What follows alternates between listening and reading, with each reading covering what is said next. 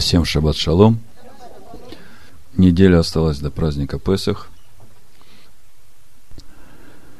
Несколько слов, прежде чем мы начнем разбирать недельную главу. У вас наверняка возникают вопросы по поводу хамец. Устав праздника говорит, что к наступлению Песах 14-го Ниссана к обеду уже нужно очистить весь дом от хамеца. И понятно, что речь идет не только о нашем доме, но и о нашем внутреннем доме, в котором живет Всевышний. Значит, сначала о нашем доме, в котором мы живем, речь идет о пяти видах злаков. То есть, э, что такое хамец? Тот, кто смешал с водой муку, произведенную из одного из пяти основных видов злаков, и не испек полученное таким образом тесто в течение 18 минут, оно уже закисает, становится хамец. Значит, какие это виды злаков? Пшеница, полба, ячмень, овес, рожь. Я не хочу вас перегружать всем остальным. Значит, уберите из дома всякий хлеб, кроме пресного хлеба, всякие печенья, пирожные, торты, все виды макаронных изделий. Я думаю, этого будет достаточно. Но самое главное – это приготовить себя к празднику Песах. Потому что Песах – это время, когда мы будем участвовать в трапезе. И апостол Павел говорит, что нехорошо вам собираться на трапезу и сначала не посмотреть на свое сердце перед Богом и пройти суд самому, самому судить себя и, пройдя через этот суд, через покаяние и исповедь, очистить себя от всего. И что нужно исправить, исправить, чтобы эта трапеза была в благословении духовного роста для каждого из нас. Поэтому мы соберемся 13-го Ниссана вместе с, с Иешуа, с его учениками на эту тайную вечерю. И главное, что мы будем делать во время этой тайной вечери. Мы, конечно, посмотрим на путь Иешуа, который он прошел, как Агнец Песах. Но самое главное, мы остановимся на 13 главе Евангелия от Иоанна и на той новой заповеди, и на том, что он повелел нам делать. И чтобы нам уже быть готовыми к 13 Ниссана, сегодняшняя проповедь, она как бы будет подготавливать нас к тому, чего Бог от нас ожидает. Значит, в четверг у нас 13 Ниссана. Вечером мы собираемся здесь. В пятницу вечером у нас здесь э, пасхальный седер. Мы начинаем в 7. Ночь пасхального седера, как написано в исходе, в 12 главе, 41 стих, написано, по прошествии 430 лет, в этот самый день, вышло все ополчение Господне из земли египетской ночью. Это ночь бдения Господу за изведение их из земли египетской. Это самая ночь бдения Господу у всех сынов Израилевых в роды их. Что такое бдение?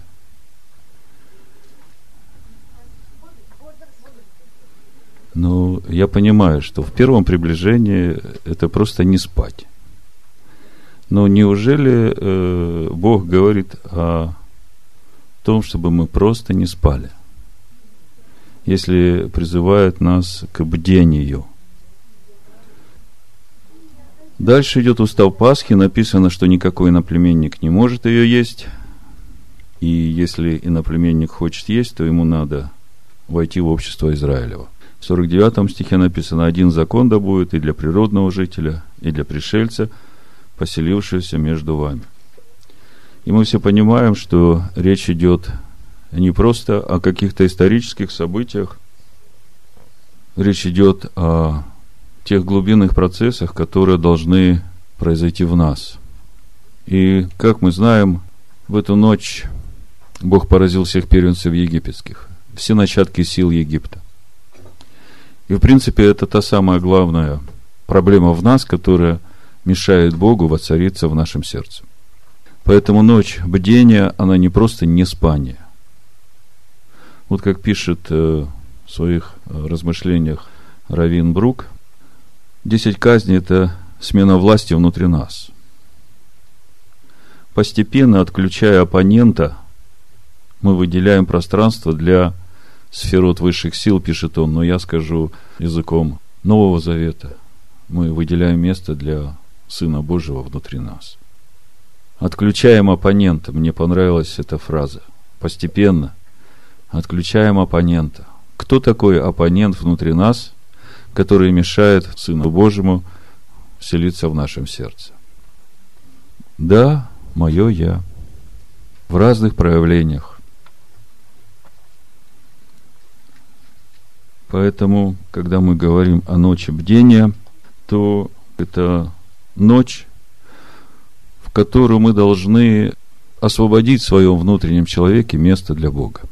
И если понимать ночь как э, ночь до того времени, когда наступит рассвет и Мессия придет и наступит Царство Божие, то получается, что в эту ночь происходит наш макроисход из этого мира, и он происходит в одну ночь, как бы сжат в концентрат такой всех процессов, которые должны произойти в нас за все время нашего странствования в этом мире, до того времени, пока мы достигнем грядущего мира. Я понятно говорю, да? Поэтому, когда мы говорим о ночи бдения, то мы говорим о нашем обновлении, о нашем преображении, и мы должны в эту ночь охватить весь процесс нашего исхода, охватить э, тот конечный результат, который мы должны получить в себе. И именно сегодня об этом я хочу говорить с вами в проповеди. Проповедь я назвал, вернее сказать, у проповеди несколько названий, и я даже не знаю, какому отдать предпочтение.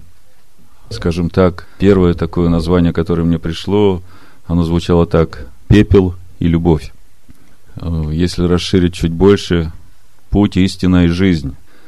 А если сказать на понятном языке, как пройти путь от любви во мне, которая хочет брать, до любви во мне, которая дает. И 13 Ниссана – это время, когда Иешуа на своей тайной вечере вечером с наступлением 14 Ниссана проводил свой Седер Песах, и он там своим ученикам э, дает новую заповедь, как он сказал. Любите друг друга, как я вас возлюбил. И если посмотреть на ту любовь, которой он возлюбил нас, он отдал себя за нас, он учит нас и поддерживает нас, он ходатайствует за нас перед Отцом, чтобы никто из нас не погиб, чтобы все мы достигли той заветной цели, в которую Он призвал нас. И Он говорит, что если я сделал вам, то и вы должны делать тоже своим братьям и сестрам. Поэтому я сегодня хочу говорить э, об этом исходе, макроисходе длиной в одну ночь для каждого из нас, чтобы мы понимали ту главную и конечную цель, куда мы должны прийти –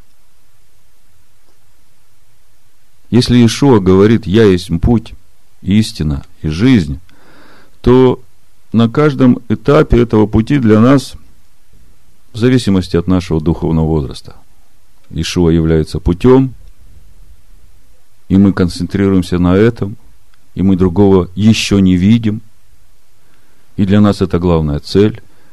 И потом мы приходим в состояние, когда Ишуа для нас истина, и мы уже этим живем, и мы видим, что это смысл нашей жизни, и не видим еще того, что должно быть. Но в конечном итоге наша цель – стать сосудом любви.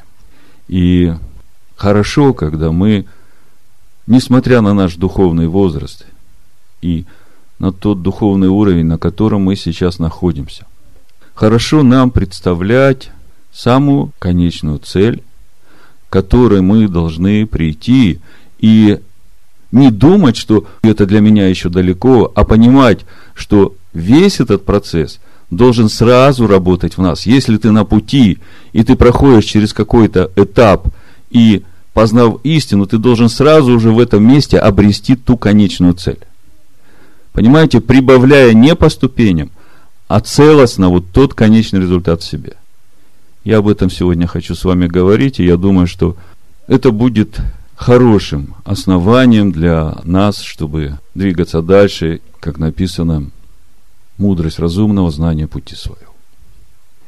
Когда мы знаем весь путь, который нам нужно пройти, знаете, на каждом пути есть обочины. И когда мы знаем ту конечную цель, куда нам надо прийти, она как бы нас будет держать от того, чтобы не зайти на какую-то обочину. А обочины очень серьезные. И вот слово, которое сегодня родилось, я вижу, что оно нужна не только нам, а всем людям во всем мире, которые слушают наши проповеди, читают статьи. И хочется, чтобы все это избавило и тех людей, которые будут слушать и читать, от этих обочин, в которые они сейчас попали. Проблема детского возраста для всех, ставших на этот путь, и суть проблемы в том, ее можно просто назвать галатийский синдром, когда уверовавший Бога открывает для себя Тору заново, видит э, это заблуждение, которое сегодня в римской церкви, отсутствие основания, и он с радостью погружается в эту духовную глубину Торы и, отказываясь от всего христианского, доходит до того, что даже отказывается от Иешуа, который умер за их грехи, и от его покрова, в котором они могут пребывать, и только благодаря этому покрову они могут иметь общение с Богом, несмотря на всю свою нечистоту. Более того, начинают думать, что могут своими руками обрезать свое сердце, говоря о самосовершенствовании. Поэтому есть о чем сегодня поговорить, и я с нетерпением жду того момента, когда мы начнем об этом говорить. И с одной стороны, если сказать это кратко, это будет мало, а если сказать много, можно вас перегрузить, поэтому я просто хочу молиться, чтобы сказать так, чтобы и вам, и всем, кто будет слушать, стало понятно, и чтобы разрушить этот галатийский синдром, и чтобы открыть эту истинную конечную цель Торы, которая есть Машиах. Пусть Всевышний поможет нам во всем этом.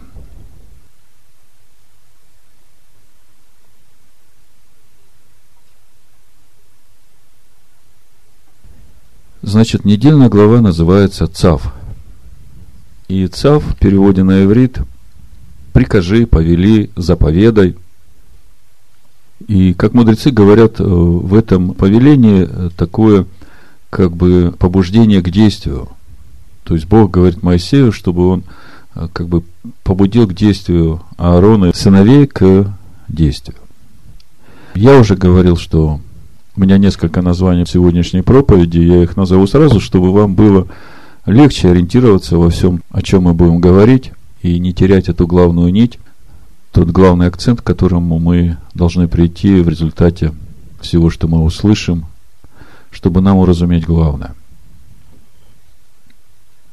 Путь истинной жизнь или как мне прийти от любви, которая берет, от любви земной – к любви Божией, которая дает. Как мне стать сосудом любви Божией, которая дает?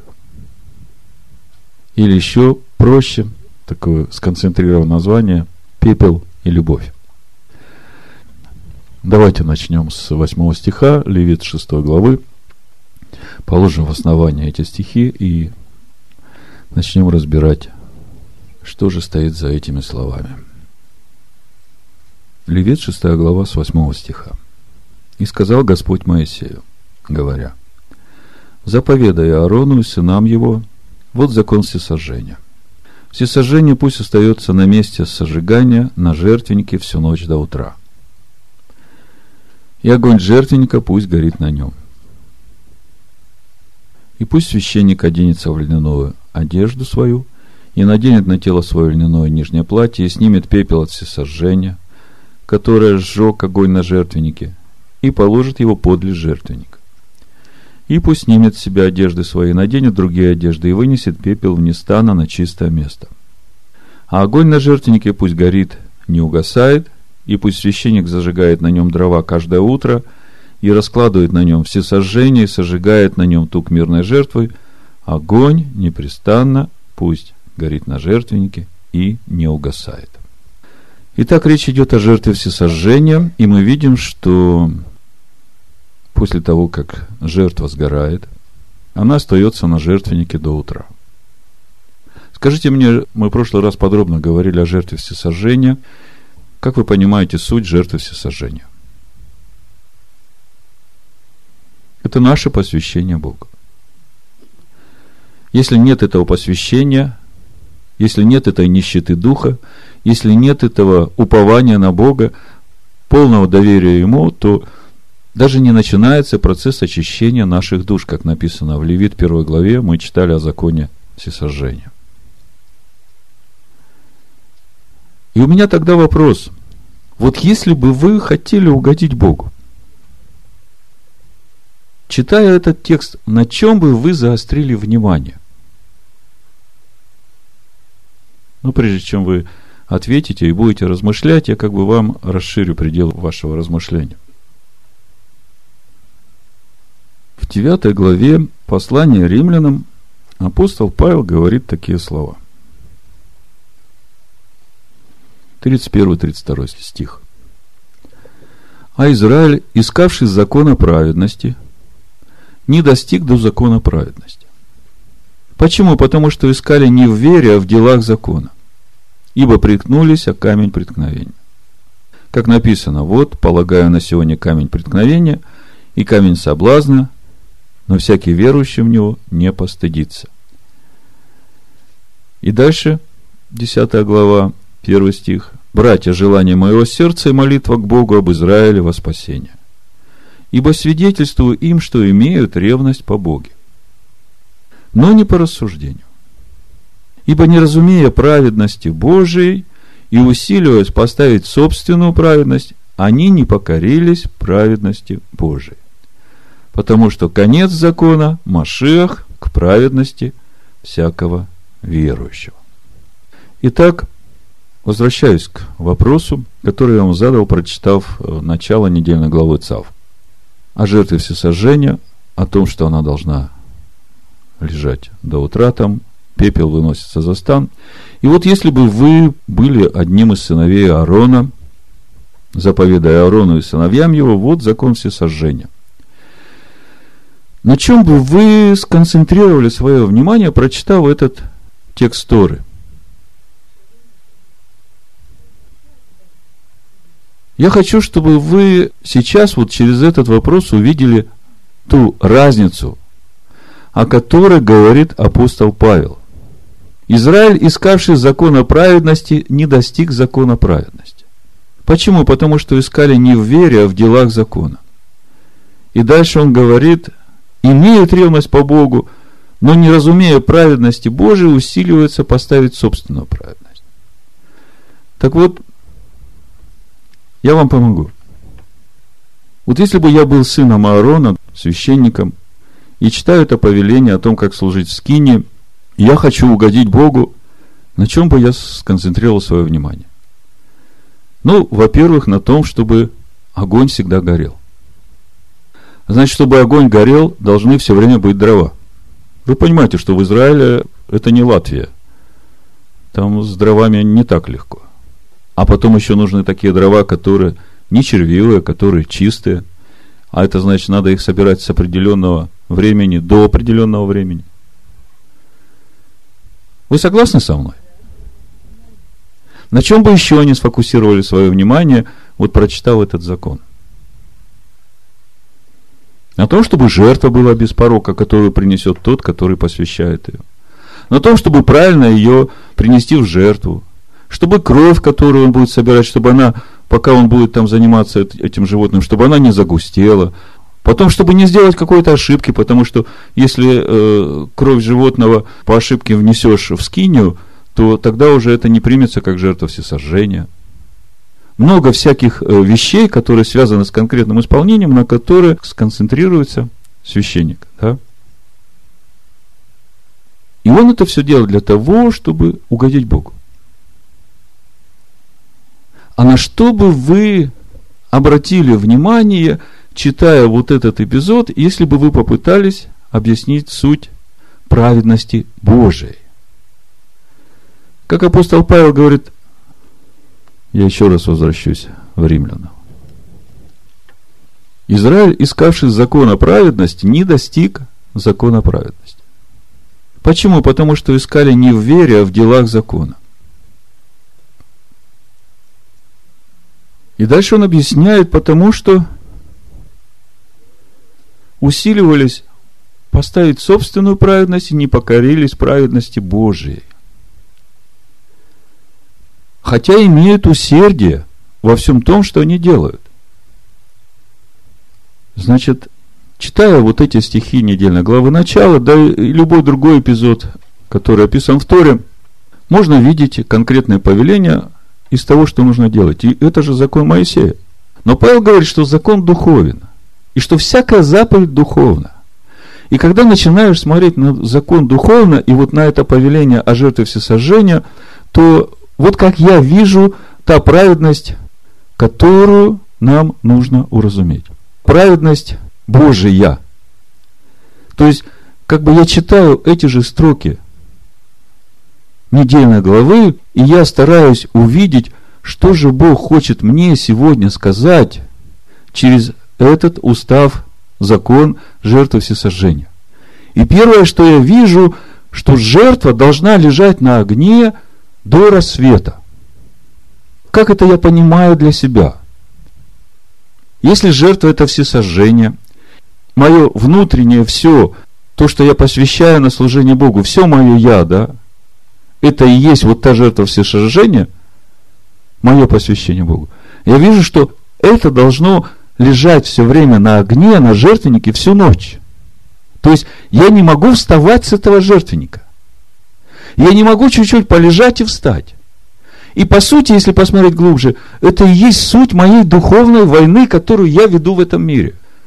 Это суть тех страданий, через которые я должен проходить в этом мире, чтобы обрести славу Божию. Это если разуметь праведность Божию. Скажите мне, если жертва, все понятно, жертвенник это кто? Это Машиах. А дрова, которые горят, и огонь, который дают эти дрова. Скажите мне, как бы вы это охарактеризовали? Какое значение это имеет? Что это есть? Но я вам помогу, несколько мест Писания прочитаю. Второзаконие, 33 глава, 1-2 стих, написано. Вот благословение, которое Моисей, человек Божий, благословил сынов Израилевых перед смертью своей. Он сказал, Адонай пришел от Синая, открылся им от Сиира, воссиял от горы Фарана и шел со тьмами святых, а десную его огонь закона. Дрова что дают? И что на этом огне горит? Жертва всесожжения горит на этом огне. Еще другие места. Давайте Исайя 33 глава посмотрим. 14 стих написано, устрашились грешники на Сионе. Трепет овладел нечестивыми. Кто из нас может жить при огне пожирающем? Кто из нас может жить при вечном пламени? То есть этот огонь на этом жертвеннике, да, этот огонь закона, который сжигает жертву всесожжения, это не временное явление. И тот, кто принес жертву всесожжения, это не случайно, что ему нужно там до утра лежать, будучи пеплом, будучи никто. Вы знаете, что такое пепел? Это полное смирение, это ничто. В мире это ничто. Где грешники устрашились? На Сионе. А что это за Сион, гора такая? Давайте посмотрим в послании евреям 12 главе. 22 стих написано, «Но вы приступили к горе Сиону и к ограду Бога живого, к небесному Иерусалиму и тьмам ангелов». А давайте теперь все вместе сложим. Значит, Господь Адана идет со тьмами святых, вокруг него огонь. Грешники на Сионе устрашились, говоря, кто может жить при этом огне вечном – А мы приступили к этой горе. И мы хотим пребывать на этой горе, потому что там спасение. И вот теперь у нас уже раскрывается что-то большее через эту недельную главу. Вот тут текстуры, которые я вам прочитал, о законе жертвы всесожжения. Давайте немножечко еще э, поговорим о ночи, в течение которой должен лежать эта жертва на жертвеннике. Для этого давайте посмотрим Исаию, 21 главу, 11-12 стих. Пророчество о Думе. Кричат мне с Сеира. Кто живет на Сеире? Эдом, Исав. Кричат с Сеира. Сторож, сколько ночи? Сторож, сколько ночи? Сторож отвечает, приближается утро, но еще ночь.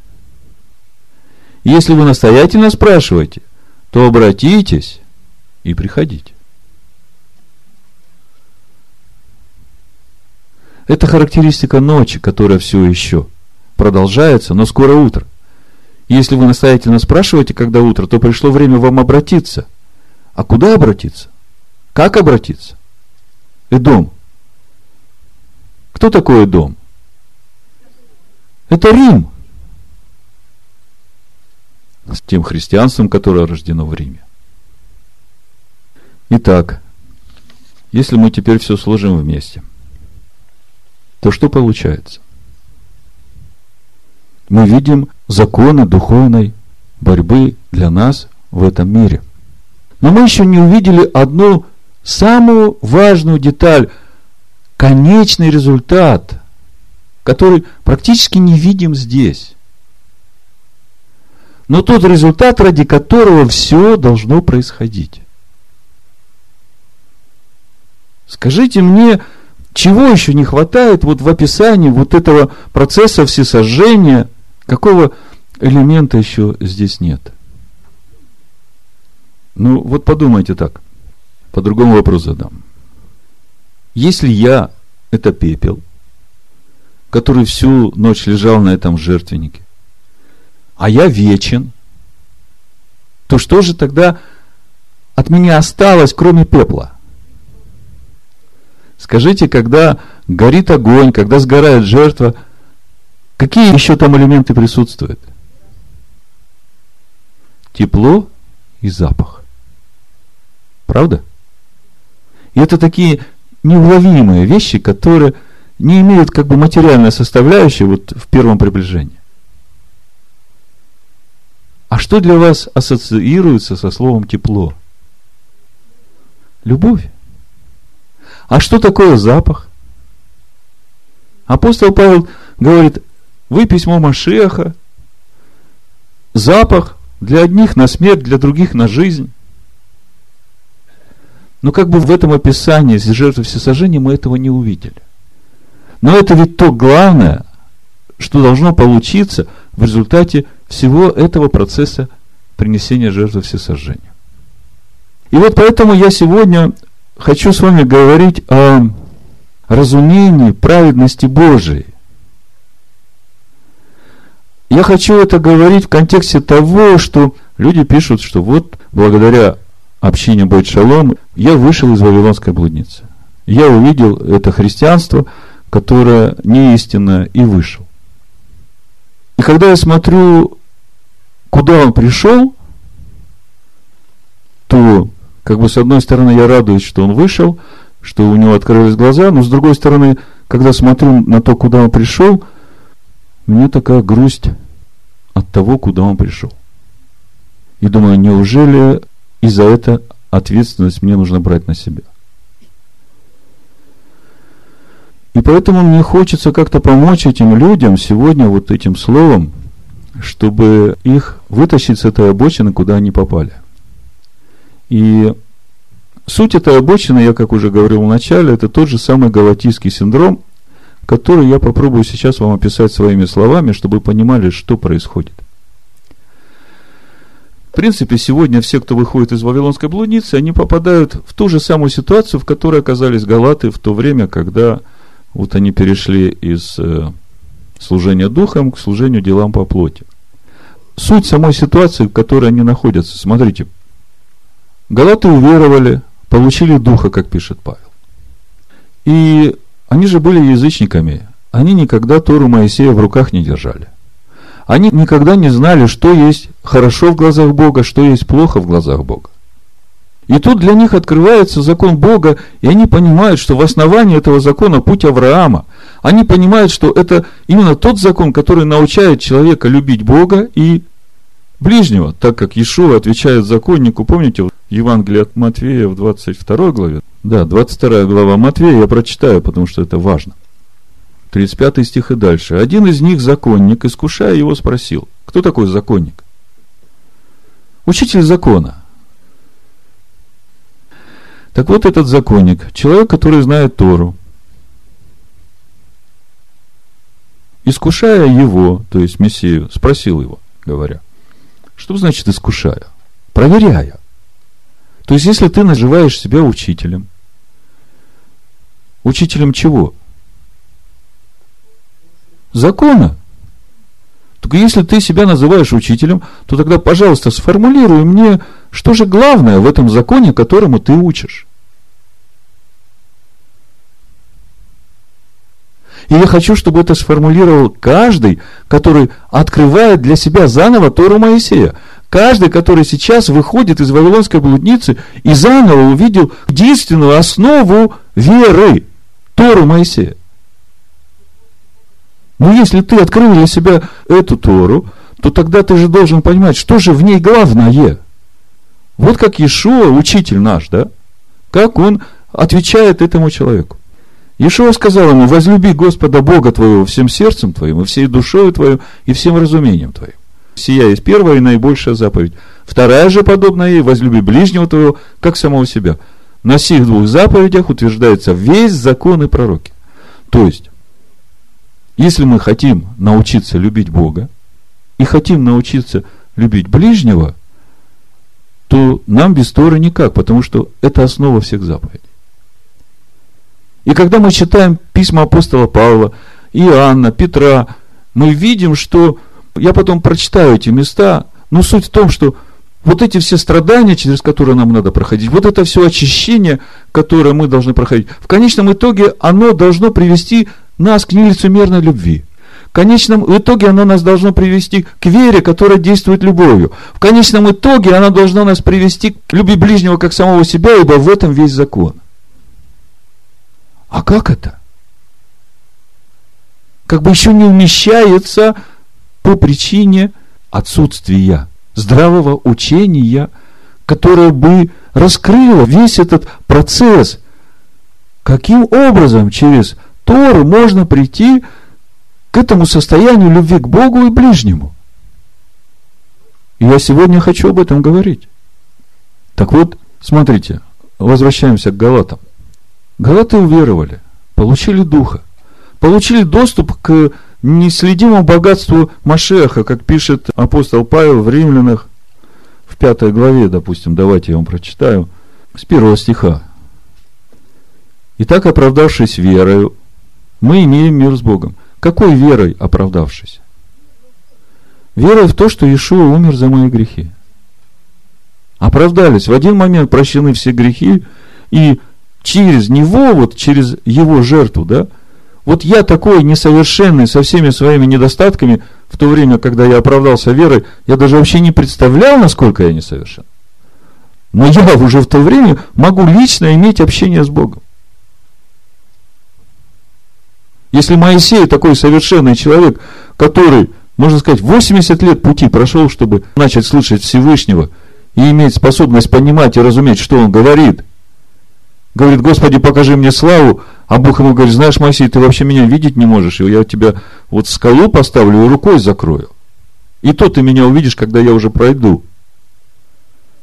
А тут, можно сказать, вообще никто из язычников уверовал, что Бог отдал своего сына в искупление грехов и получил доступ к общению со Всевышним. Это же великий дар. Так вот, Оправдавшись верой, мы имеем мир с Богом через Господина нашего, Ишуа Машеха, через которого, то есть через Машеха, Верою получили мы доступ к той благодати, в которой стоим и хвалимся, надежду славы Божией. Какой благодати получили доступ? К наследию Якова. Амен. Апостол Иоанн так и говорит. И от полноты его мы получили благодать на благодать. Благодать закон Моисея, и этот закон Моисея через Ишуа Машеха теперь запишется на наших сердцах. Благодать и истина в нас произошли через Ишуа Машеха. Но это же не сразу. Это же целый путь. И когда начинаешь смотреть на тот путь, который мы должны пройти, как бы максимум, на что нас хватает, это значит любовь к Богу, это исполнение заповедей. Так вот, возвращаюсь к Галатам. Люди искренне уверовали, получили Духа, получили доступ к этой благодати, к, вот, к неисследимому богатству Машеха, которое в Торе, которое научает любви к Богу, любви к ближнему. И тут приходят из Иудеи учителя. Разве не здорово? Те, которым Бог доверил свой закон, сказал им, что это ваше вечное наследие – Именно они приходят учить народ, который уверовал этому закону.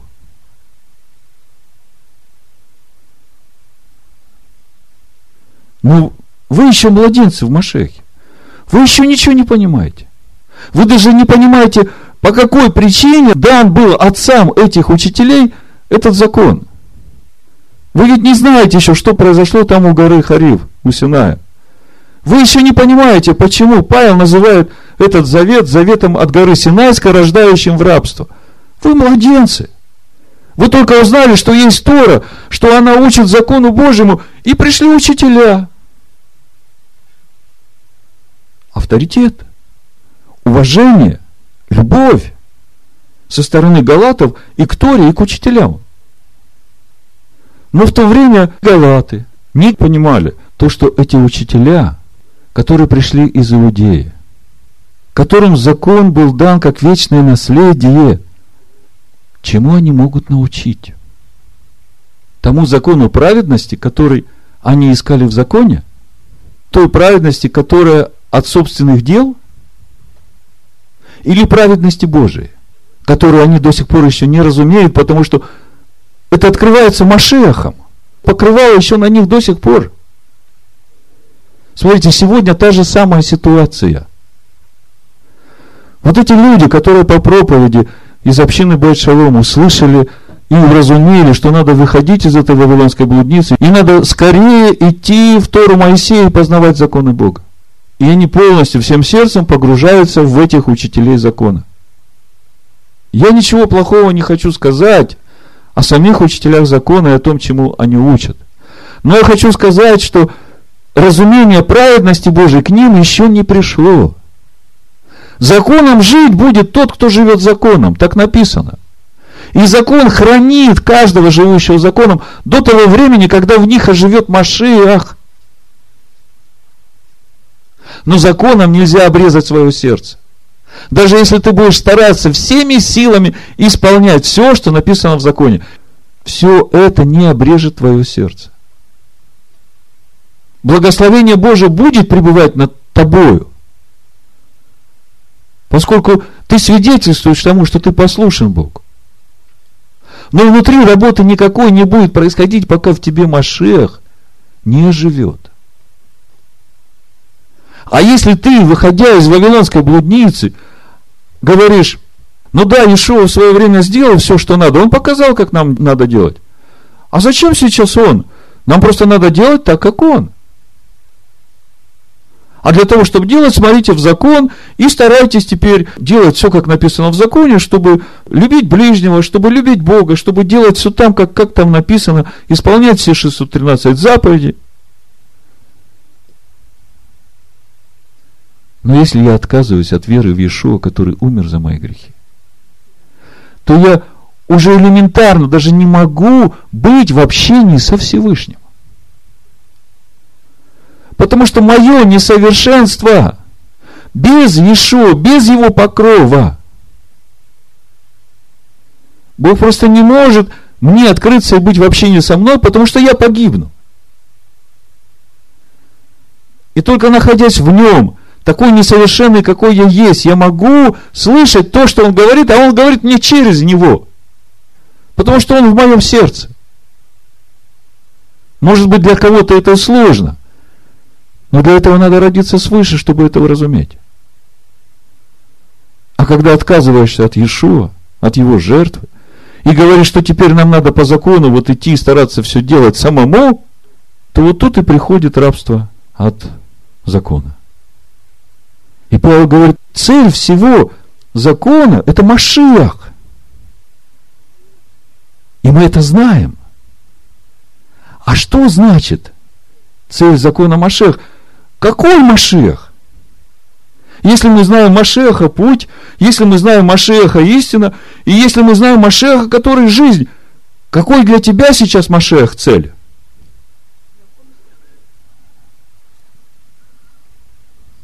Давайте посмотрим, что апостолы говорят о нашем пути. Ну, может быть, начнем с первого Петра. Чтобы вам легче было понять ту мысль главную, которую я хочу сегодня вам раскрыть. Иешуа говорит в Иоанна 14 главе, мы будем читать Петра, вы держите здесь первую главу, ну, начнем с Иоанна 14 главы. Я просто вам маленькое вступление сделаю. То есть вы сейчас поняли вот эту главную мысль, к которой мы движемся. Есть правда законная. И есть старание, с которым мы должны жить по закону. Но одно дело внешнему человеку стараться и делать все, как говорит Тора – а другое дело уразуметь праведность Божию и позволять Богу в своем сердце делать то, что Он хочет. Но для этого надо знать, какая же конечная цель всего, что я делаю, всего, на что я подписался. Если я думаю, что конечная моя цель, чтобы закон Бога был записан на моем сердце, да, Ишуа есть путь. И когда мы смотрим на этот путь, мы видим в 1 Коринфянам 10 главе, что из него течет Тора Моисея. Что он тот краеугольный камень, из которого течет Тора Моисея. И поначалу мы так и считали, что это наш смысл, это наша конечная цель. Вот она, обоснование того, что нам нужна Тора Моисея. Она научает любви, и она течет из Машеха, а из одного источника, тем более такого, который краеугольный камень, не может течь горькая вода. И это был наш путь. Но это была только одна ступень, а вторую и третью мы еще не видели. А важно видеть и вторую, и третью ступень, вот так же, как мы не увидели, рассматривая жертву всесожжения, самое главное, чего там не видно. Это тепло и запах, о котором там ничего не сказано, но это результат жертвы всесожжения. Это то, что должно из тебя получиться – когда ты сам станешь полностью прахом перед Всевышним. А вот этот путь, вот этот закон, который на сердце, это как раз то, что превратит тебя в пепел. Тебя, твое эго, твою любовь, которая привыкла брать. Но это все делается для того, чтобы сделать тебя сосудом любви, которая дает – И когда мы начинаем понимать все эти ступени нашего роста, то мы должны понимать, что с каждым нашим днем, с каждым нашим шагом, с каждой нашей духовной победой внутри себя должно все время быть этот тест. А сколько во мне стало больше любви, которая дает? Сколько во мне стало любви к Богу, которая ему дает? Сколько любви во мне стало к ближнему больше, которая дает? Насколько я меньше гневаюсь, огорчаюсь, злюсь на своих ближних, когда я не получаю того, что я хочу. Нам надо уразуметь праведность Божию. И мы сейчас придем к этому, чтобы увидеть, как это. Значит, Иоанна, 14 глава, вы не удивляйтесь, э, это путь. Пепел и любовь. Это то, что должно от нас остаться, когда мы придем в полноту любви Божией. Пепел и любовь. Это то, что от нас должно остаться, или то, чем мы будем, когда мы пройдем путь, истину и станем жизнью. Ну, это как бы, чтобы вам легче было понимать, о чем мы будем говорить дальше. Вот смотрите, я на 14 глава, я буду читать, ну, с 4 стиха. Ишуа говорит, а куда я иду, вы знаете и путь знаете. Ну, как бы, э, мы знаем, что он уходит к отцу, да? А путь знаем? Ишо говорит, знаем. А ученики говорят, смотрите, Фома сказал ему, Господи, не знаем, куда идешь. И как можем знать путь? Три года ученики со своим учителем. Видели чудеса, видели любовь Божию, видели его, какой он сам. Мессия рядом с ними, царь Израиля. Моет им ноги. Говорит, вот то, что я вам делаю, вы делаете также своим братьям и сестрам. А что за этим стоит? Господи, мы не знаем путь. И что говорит ему, я есть путь, истинная жизнь. И сегодня кого не спроси, а ты знаешь путь? Да. Как же не знать? Каждый процитирует в христианской церкви тебе, Иисус есть путь, истинная жизнь. А ты сам знаешь этот путь? Если посмотреть чуть раньше в Матвея в 7 главе, Ишуа говорит, что многие идут и не находят этот путь. Вот давайте я вам прочитаю. 13 стих, 7 глава. Входите тесными вратами, потому что широки врата и пространен путь, ведущий в погибель, и многие идут ими, потому что тесные врата и узок путь, ведущий в жизнь, и немногие находят их. Господи, а как нам знать путь? Ишуа говорит, я есть путь истинной жизни, и никто не приходит к Отцу, как только через меня. То есть, путь истинной жизни должны привести нас к Отцу. Что значит привести к Отцу? Это значит, мы должны прийти туда, где Он, на горе Сион. Там, где огонь пылающий вечный. И нам при этом в вечном огне должно быть комфортно. Грешники на сегодня говорят, кто же устоит при этом вечном огне? То есть будет время, когда там будет много грешников. И Ишуа об этом в притче говорит. Когда на пир были позваны э, и добрые, и злые, а потом, когда отец вошел, тогда всех злых выбросили оттуда.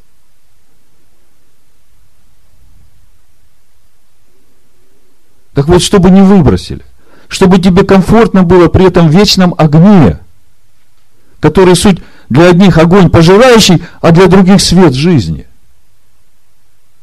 то тебе надо пройти путь, познать истину и стать жизнью. А что вы так? Господи, не знаем. Как не знаете? Я же все время с вами. Неужели не знаете? Разве ты не видишь, что Отец, который во мне, Он творит дела. Так что же это за путь? 1 Петра, я говорил, да? Прочитаем. 1 Петра, 1 глава, 15 стих и дальше. Но по примеру призвавшего вас святого, и сами будьте святы во всех поступках, ибо написано, будьте святы, потому что я свят. Кто призвал нас? Кто говорит, будьте святы, ибо я свят? Бог, тот, который на Сионе. И если вы называете отцом того, который нелицеприятно судит каждого по делам, то со страхом проводите время странствования вашего. Оказывается, не просто я уверовал и я спасен. Оказывается, есть время странствования – которое надо проводить со страхом. А почему со страхом?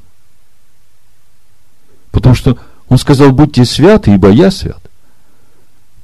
Потому что если вы будете не святы, вы будете грешниками на сегодня. А как быть святыми?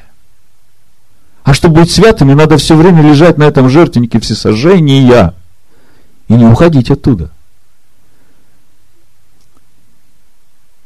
И если вы называете отцом того, который нелицеприятно судит каждого по делам, то со страхом проводите время странствования вашего, зная, что нетленным серебром или золотом искуплены вы от суетной жизни, преданной вам от отцов.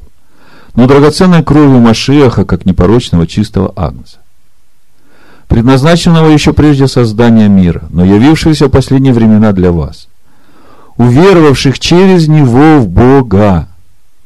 Черным по белому написано. В Бога уверовали через Него, который воскресил Его из мертвых и дал Ему славу, чтобы вы имели веру и упование на Бога. Послушанием истине – вот мы дошли до истины. Ишуа говорит, я есть путь, истина и жизнь. И как же нам прийти в жизнь, если мы сейчас только увидели этот путь? Путь, на котором я должен из сосуда, который берет все для себя, стать сосудом, который все дает.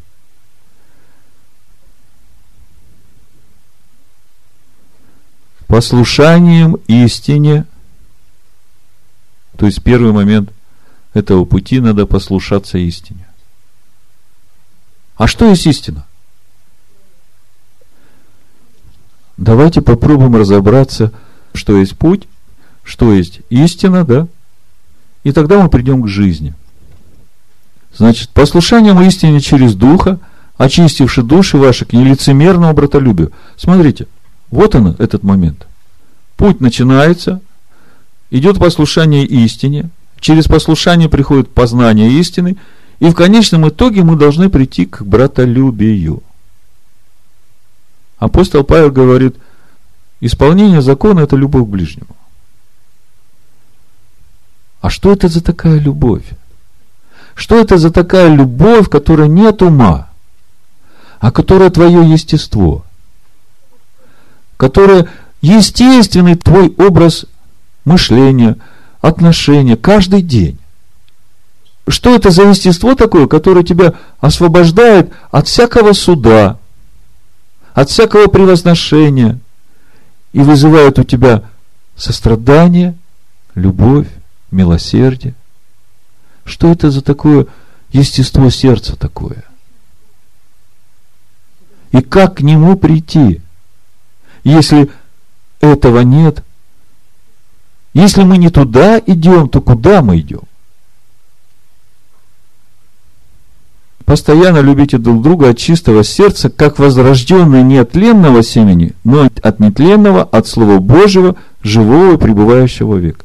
То есть, если в тебе уже нетленное семя, и оно в тебе живет, то свидетельством того, что оно живет в тебе, будет вот эта любовь. Конечно, сразу это не приходит. Апостол Иоанн говорит в первом послании о том, что есть уровни нашего духовного роста, и он их описывает здесь. Вторая глава, с 12 стиха, первое послание Иоанна. «Пишу вам, дети, потому что прощены вам грехи ради имени Его». Дети – Дети – это такое беззаботное время, правда? Живешь, ни о чем не думаешь, радуешься, родители обо всем позаботились, упал, испачкался, подняли, что-то надо, сразу получил, чуть поплакался, да, и все тебе любящие родители дадут. Чудеса, пожалуйста, знамения, пожалуйста. С детьми, да, так отец поступает. Пишу вам, отцы, потому что вы познали сущего от начала. Вот тут вот уже интересно, это глубина. Пишу вам, юноши, потому что вы победили лукавого. Пишу вам, отроки, потому что вы познали Отца. Значит, на первом этапе мы видим, есть дети, которым прощены все грехи, есть юноши, которые победили лукавого, и отцы, которые познали безначально. Я написал вам отцы, потому что вы познали безначального, я написал вам юноши, потому что вы сильны, и Слово Божие пребывает в вас, и вы победили лукавого. Ну, с детьми все понятно, мы уже говорили. Скажите, а если Ишуа есть путь, истина и жизнь, то на каком этапе находятся вот эти юноши, которые, как написано, Слово Божие пребывает в вас, и вы победили лукавого?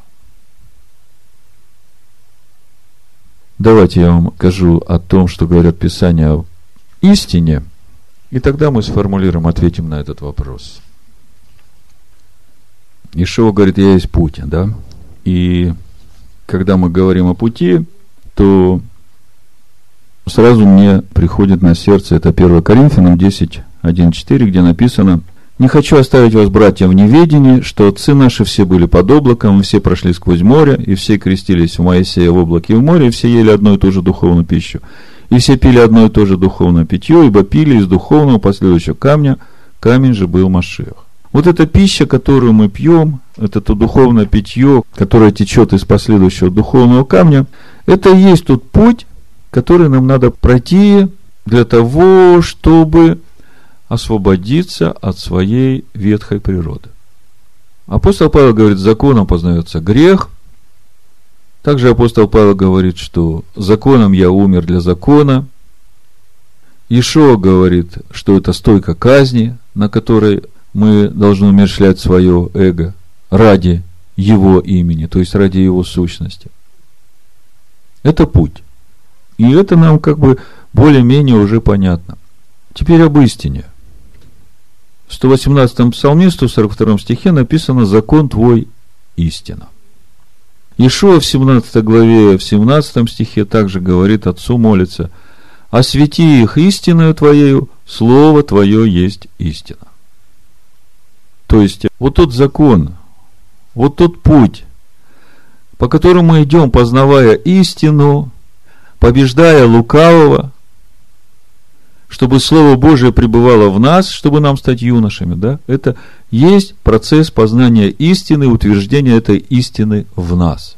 Так вот, переложите это на возраст юнош, да, на вот эту ревность по закону. Вот я понимаю, что э, когда люди выходят из Вавилонской блудницы и открывают для себя заново Тору Моисея, еще не понимая того, что то, чему учат раввины сегодняшние, они учат вот этой правде по закону. Но они не учат праведности Божией, потому что они этого еще не знают. Они говорят, да, нам надо освободиться от своего эго. Они говорят, да, нам надо умереть для себя, чтобы идти прямым путем, нам надо делать по максимуму все для Бога и все для ближних, которые вокруг тебя. То есть есть понимание, но нет инструмента, как это обрести, поскольку человеческое сердце сам человек не может изменить. Естество человеческое не может обновиться, если там нет рождения свыше от этого живого семени, которое Слово Божие – внутри которого то самое важное, которое мы называем любовь Божия, которое в конечном результате должно стать нашим естеством. И для того, чтобы к этому прийти, надо познать весь закон, потому что закон научает любви к Богу и к ближнему. Для того, чтобы к этому прийти, надо на этом пути умереть для себя, обрести эту истину внутри себя. А что значит ходить в истине? Так вот, смотрите, возраст юноши, да, слово пребывает в них, то есть они познали истину. А апостол Павел говорит, если в тебе любви нет, и ты знаешь всю истину, то ты медь звенящая. Так вот, смотрите, значит, одесную его огонь закона – и мы читаем «Закон твой истина». Дальше написано в Еремия 10.10. 10. «А Господь Бог есть истина. Он есть Бог живой и Царь вечный, от гнева Его дрожит земля, и народы не могут выдержать негодования Его». И когда я читаю, что Бог посылает Духа истины для нас, для наставления, для научения, для утешения, для поддержки, для того, чтобы нас руководить, то, вот смотрите, 88-й Псалом, 9 стих, что там говорится. Господи Боже сил, кто силен, как Ты, Господи, истина Твоя, а крест Тебя. Интересно. Если истина Его, а крест Его, а что же внутри? Скажите мне, что внутри?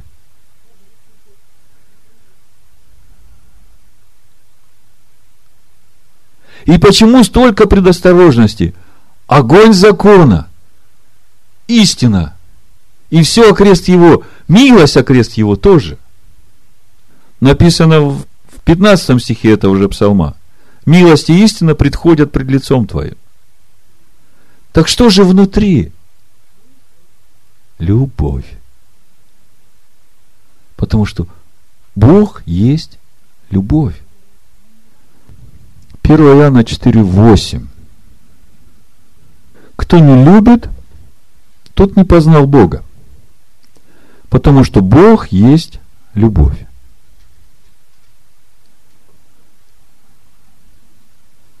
Не спасет нас любовь земная. Не спасет нас та любовь, которая берет, которая все для себя – И вот чтобы нам стать сосудами любви Божией, нужно стать пеплом на жертвеннике всесожжения и оставаться там до самого утра.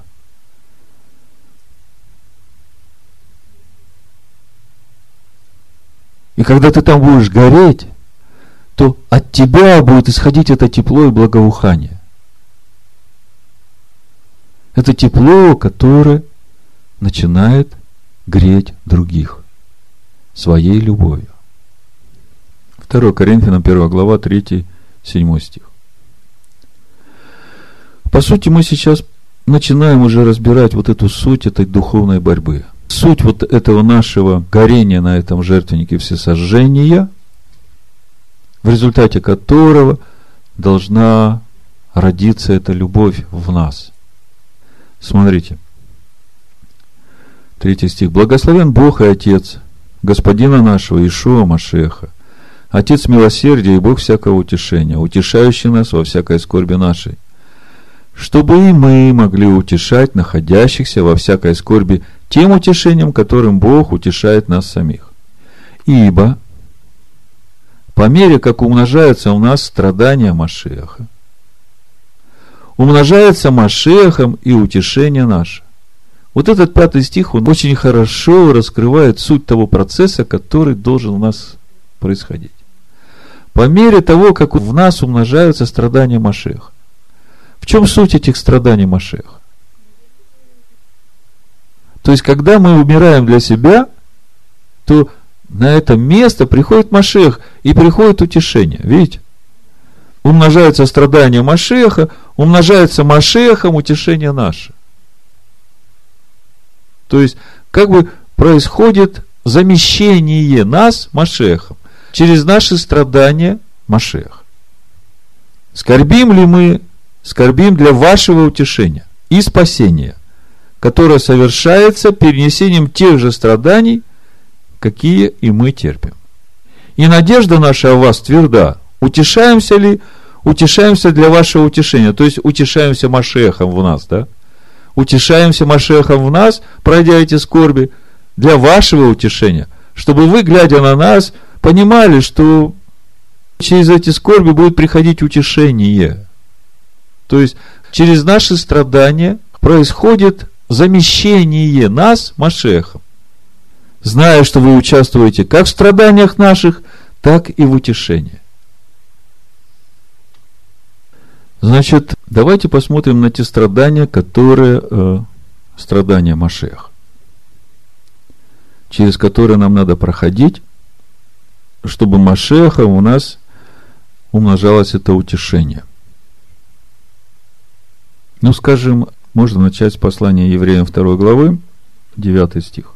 Но видим, что за претерпение смерти увенчан славой и честью Иешуа, который немного был унижен перед ангелами, дабы ему по благодати Божией вкусить смерть за всех.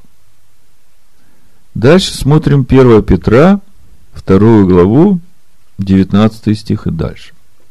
Ибо то угодно Богу, если кто, помышляя о Боге, переносит скорби, страдая несправедливо. Ибо что за похвала, если вы терпите, когда вас бьют за проступки? Но если делая добро и страдая терпите, это угодно Богу. Ибо вы к тому призваны, потому что и Машех пострадал за нас, оставив нам пример, дабы мы шли по следам его. То есть одно дело, когда бьют нас за проступки, и мы страдаем. Это часть пути. Но этот путь должен привести нас к такому состоянию, когда мы будем уже способны переносить страдания, которые не заслужены. И как мы должны на это реагировать, когда мы попадаем в такие ситуации незаслуженных страданий?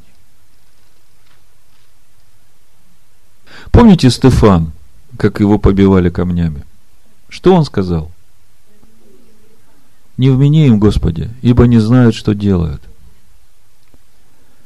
Вот скажем, вы попали в такую ситуацию, когда на вас изливают всякую неправду, говорят о вас все плохое, что есть и чего нет, и как вы будете реагировать на все это? Прийти в состояние этой любви, которая дает, которая сострадает, которая милосердствует. Без закона Бога невозможно.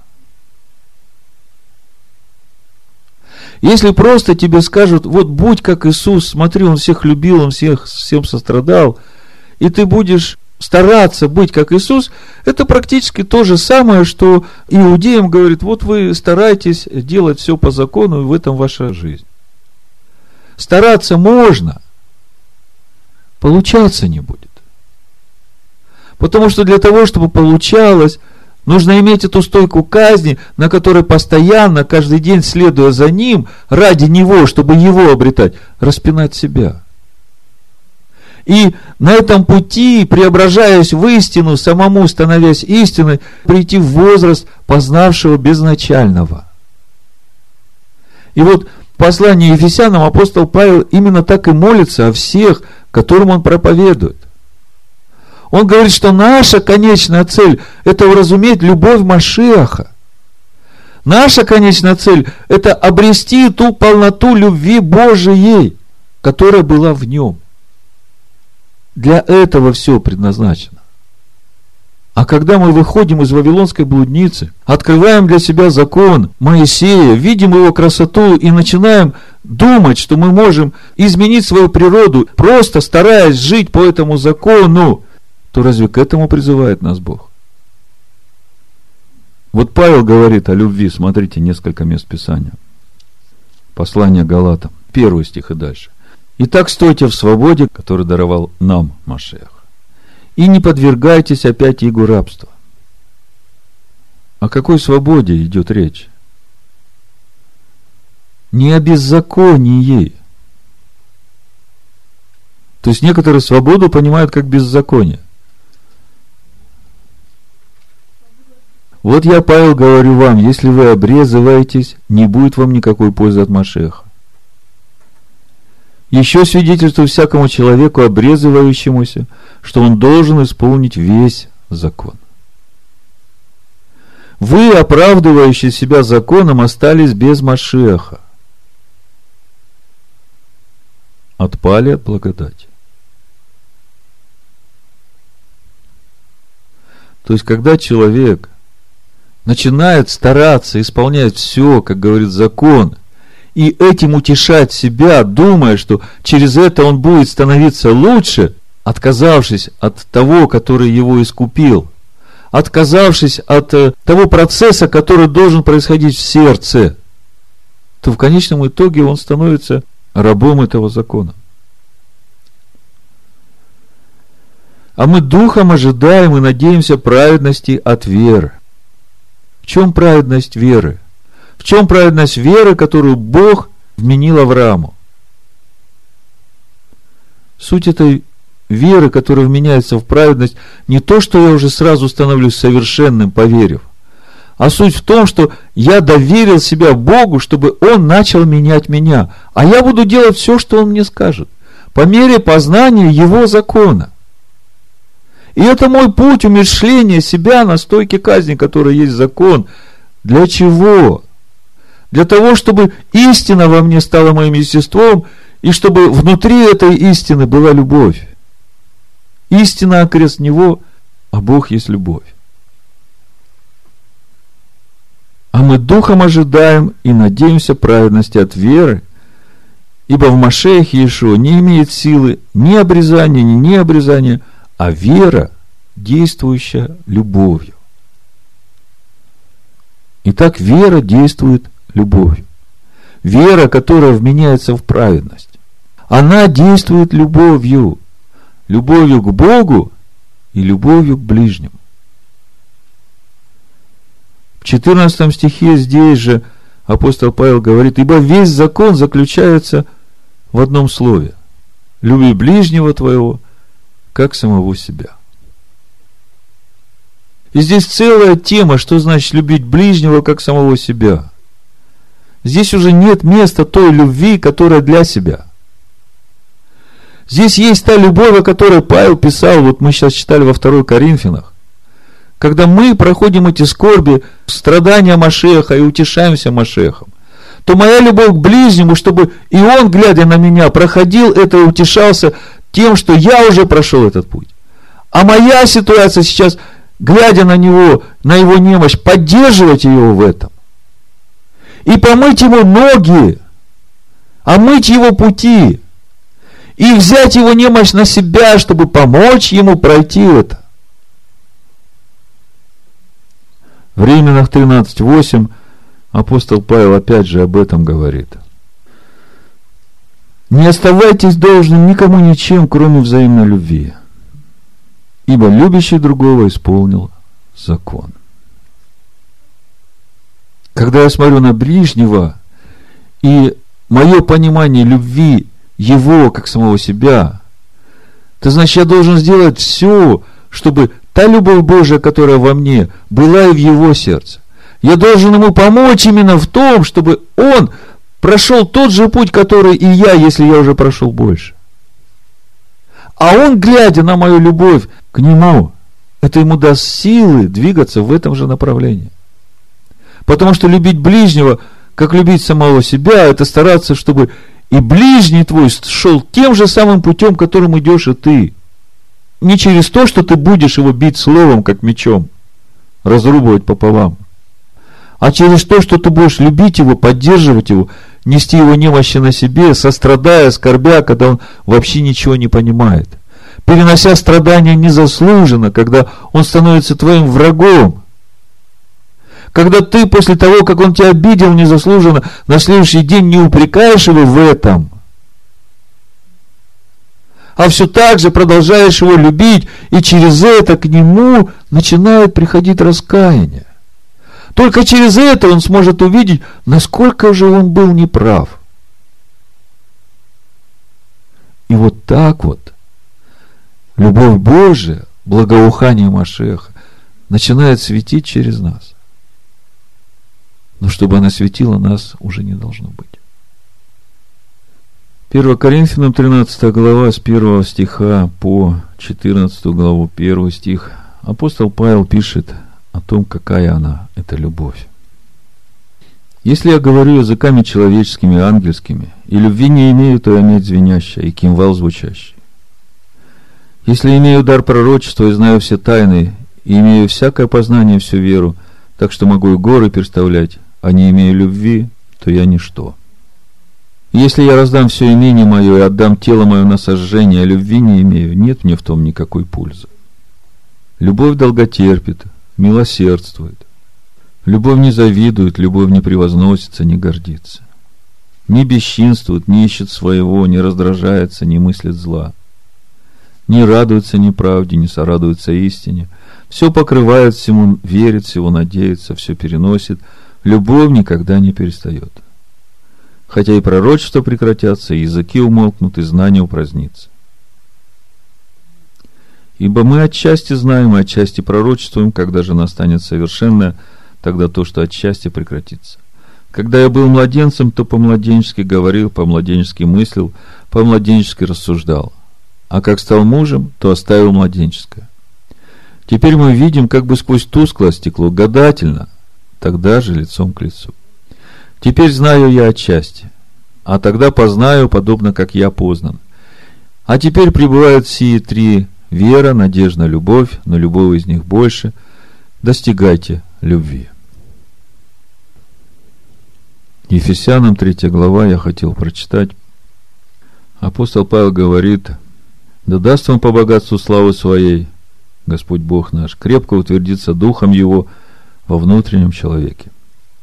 Вера вселится Машеху в сердца ваши, чтобы вы, укорененные и утвержденные в любви, могли постигнуть со всеми святыми, что есть широта и долгота и глубина и высота, и уразуметь превосходящую разумение любовь Машеха, дабы вам исполниться всею полнотою Божию.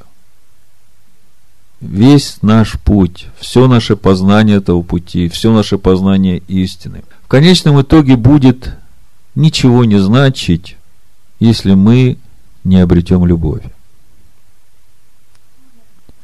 Если мы начинаем сейчас видеть конечную нашу цель, то мы начинаем видеть, что значит конец закона Машех.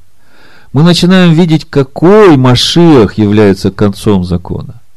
И уразуметь превосходящее разумение любовь Машеха, дабы вам исполниться всею полнотою Божию. Я есть путь, истина и жизнь. И ясно, что на разном этапе нашего духовного возраста мы видим только определенную часть Машеха. Но мне хотелось бы, чтобы мы увидели весь этот путь. И всего Машеха до конца и уразумели его любовь, которая превосходит человеческое разумение, любовь, которая ради того, чтобы исполнить волю Отца, готов себя отдать на смерть, любовь, которая умерла за нас, чтобы жить в нас, чтобы привести нас в подобие Отца – который ходатайствует за нас, который учит нас, который моет ноги нам, пути наши, давайте откроем Иоанна 13 главу, и который заповедал нам все это делать. Перед праздником Песах с первого стиха читаю. Ишуа, зная, что пришел час его перейти от мира сего к Отцу, явил делом, что возлюбил своих сущих в мире, до конца возлюбил. И во время вечери, когда дьявол уже вложил в сердце Иуде Симонову Искариоту предать его, Ишуа, зная, что Отец все отдал в руки его, и что он от Бога и шел, и к Богу отходит, встал с вечери, снял с себя верхнюю одежду и, взяв полотенце, припоясался. Потом влил воды в умывальницу и начал умывать ноги ученикам и отирать полотенцем, которым был припоясан. Подходит к Симону Петру, и тот говорит ему, Господи, тебе ли умывать мои ноги? Ишуа сказал ему в ответ, что я делаю, теперь ты не знаешь, а уразумеешь после. Петр говорит ему, не умоешь ног моих вовек. Ишуа отвечал ему, если не умою тебя, не имеешь части со мной. Симон Петр говорит ему, Господи, не только ноги мои, но и руки, и голову. Ишуа говорит ему, а мытому нужно только ноги умыть, потому что чист весь и вы чисты, но не все ибо знал он предателя своего, потому и сказал не все чисты. Когда же умыл им ноги и надел одежду свою, то возлегший опять сказал им, знаете ли, что я сделал вам? Вы называете меня учителем и господином. И правильно говорите, что я точно то. Итак, если я господин и учитель, умыл ноги вам, то и вы должны умывать ноги друг другу. Ибо я дал вам пример, чтобы и вы делали то же, что я сделал вам. Истинно, истинно говорю вам, раб не больше господина своего, и посланник не больше пославшего его. Если это знаете, блаженны вы, когда исполняете. Не о всех вас говорю я, знаю, которых избрал, но да сбудется Писание, ядущий со мной хлеб, поднял на меня пету свою. Теперь сказываю вам прежде, нежели то сбылось, дабы, когда сбудется, вы поверили, что это я. Истина, истинно говорю вам, принимающий того, кого я пошлю, меня принимает, а принимающий меня принимает пославшего меня. И дальше Ишо говорит, 31 стих. Ишуа сказал, ныне прославился Сын Человеческий, и Бог прославился в нем. Если Бог прославился в нем, то и Бог прославит его в себе, и вскоре прославит его. Дети, недолго уже быть мне с вами, будете искать меня, и как сказал я иудеям, что куда я иду, вы не можете прийти, так и вам говорю теперь. Заповедь новую даю вам, любите друг друга, как я возлюбил вас, так и вы долюбите друг друга. Потому узнают все, что вы мои ученики, если будете иметь любовь между собой. Итак, новая заповедь любви друг к другу, она, в общем-то, не новая, она от начала. Но что говорит Иешуа? Он говорит о том, что вы называете меня господином. Вы называете меня учителем. И я мою вам ноги. Почему ноги? А мы-тому нужно только ноги умыть. Ноги – это пути, по которым мы ходим. И эти пути не всегда, к сожалению, еще Божии. И Иешуа, омывая ноги своим ученикам, берет это несовершенство их путей на себя. То есть этим омыванием он как бы покрывает собой вот это несовершенство своих учеников перед Всевышним, чтобы они могли получить благословение Отца. И когда я читаю то, что Иешуа заповедует своим ученикам, делайте то же, что и я сделал вам, то в чем суть этого призыва? Я вам сейчас прочитаю несколько мест Писания, и вы тогда поймете, в чем же сама суть этого призыва, и в чем же суть этой любви, в которой мы должны ходить вот сейчас – в которой главный смысл, в общем-то, нашего познания Ишуа, нашего пути к Богу Отцу. Как Ишуа сказал, «Я есть путь, истина и жизнь, и никто не приходит к Отцу, только через меня». Иоанна 20 глава, 21-23 стих, Ишуа говорит, Ишуа же сказал им вторично, «Шалом, мир вам! Как послал меня Отец, так и я посылаю вас – сказав это, дунул и говорит им, примите Духа Святого. Кому простите грехи, тому простятся, на ком оставите, на том останутся. Что это за власть такая, которую он дал своим ученикам? В Матвея 16 глава, 19 стих. Читаем больше. И дам тебе ключи Царства Небесного, и что свяжешь на земле, то будет связано на небесах, и что разрешишь на земле, то будет разрешено на небесах. И дальше в 18 главе 18 стихом об этом же. Истинно говорю вам, что вы свяжете на земле, то будет связано на небе, и что разрешите на земле, то будет разрешено на небе. Истинно также говорю вам, если двое из вас согласятся на земле просить о всяком деле – то чего бы ни попросили, будет им от Отца моего Небесного. Добавлю, по воле Его. И еще одно место Писания, потом мы все сложим вместе. Иов, 22 глава. С 21 стиха. «Сблизься же с ним, и будешь спокоен. Через это придет к тебе добро. Прими из уст его закон и положи слова его в сердце твое. Если ты обратишься к Вседержителю, то вновь устроишься удалишь беззаконие от шатра твоего, и будешь менять в прах блестящие металлы, в камни потоков золота афирское, и будет Вседержитель твоим золотом и блестящим серебром у тебя. Ибо тогда будешь радоваться Вседержителя и поднимешь Богу лицо твое. Помолишься Ему, и Он услышит тебя, и ты исполнишь обеты твои. Положишь намерение, и оно состоится у тебя, и над путями твоими будет сиять свет. Когда кто унижен будет, ты скажешь возвышение. И он спасет поникшего лицом. Избавит и не безвинного, и он спасется чистотою рук твоих. Ишуа омыл ноги своим ученикам. И он сказал, если я это сделал вам, то и вы делаете тоже. В чем же суть этого омытия? Это та любовь, которая течет из нас, любовь к ближнему, чтобы и он ходил в любви Божией.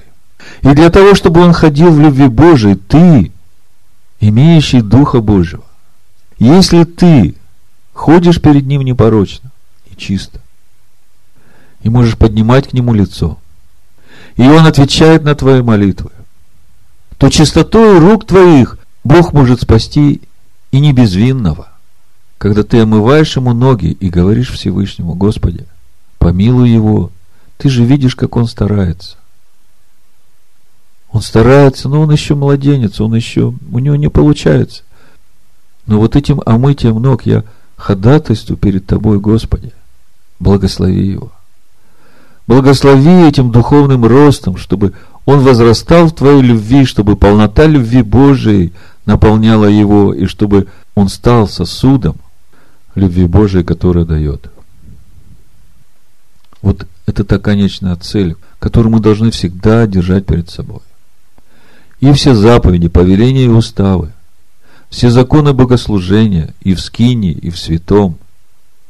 Все это путь наш к тому, чтобы стать этим сосудом любви Божией, которая дает.